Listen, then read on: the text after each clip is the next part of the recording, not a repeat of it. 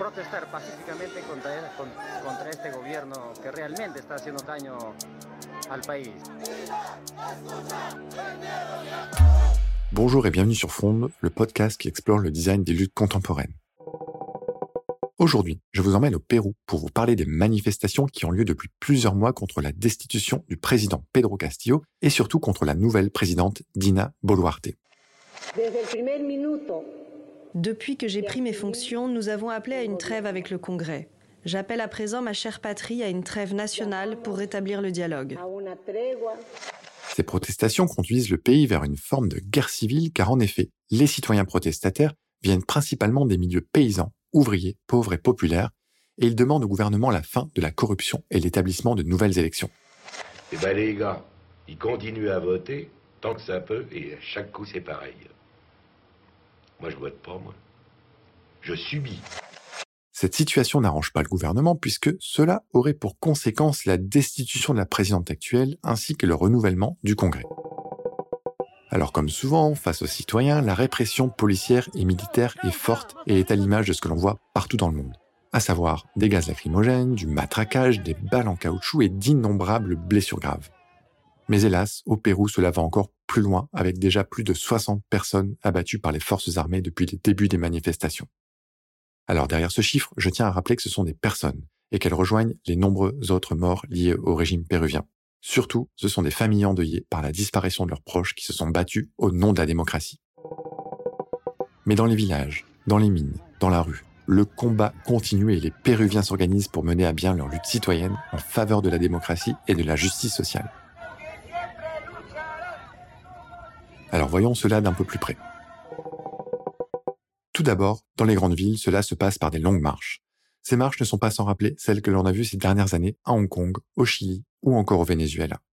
Presque toujours, ces marches se transforment en bataille face à la répression policière et petit à petit, vous allez le voir, elles se transforment de manière progressive. Alors évidemment, tout d'abord, c'est dans la rue, avec des lancers de projectiles à la main qui sont de monnaie courante et qui sont appuyés par une artillerie organisée à base de feux d'artifice, de lasers verts pour éblouir les policiers, de lance-pierres et autres frondes plus en arrière de cortège. Ensuite, évidemment, on retrouve des outils de protection. Ils sont fabriqués avec les rares possessions des ouvriers et des paysans, à savoir des casques de chantier, des masques à poussière et des masques à gaz, ou encore de gros gants qui servent à faire les travaux. On retrouve aussi des boucliers fabriqués à même des barils métalliques découpés, soudés et floqués de l'inscription non à la corruption. Mais c'est dans l'arrière-pays, en parallèle aux grandes villes, que l'intelligence de la lutte prend une tournure différente, une tournure stratégique. En effet, les Péruviens restés dans les villages et les plus petites villes dirigent leurs efforts sur trois leviers stratégiques pour le pays. Tout d'abord, il y a le levier des transports. La plupart des aéroports ont donc été fermés le train pour le Machu Picchu est interrompu, les stations essence sont bloquées et les autoroutes coupées. Bref, le Pérou s'immobilise. Ensuite, second levier pour le pays, c'est le levier touristique. Le Pérou est un haut lieu du tourisme, vous le savez, mais les lieux les plus réputés sont aujourd'hui fermés.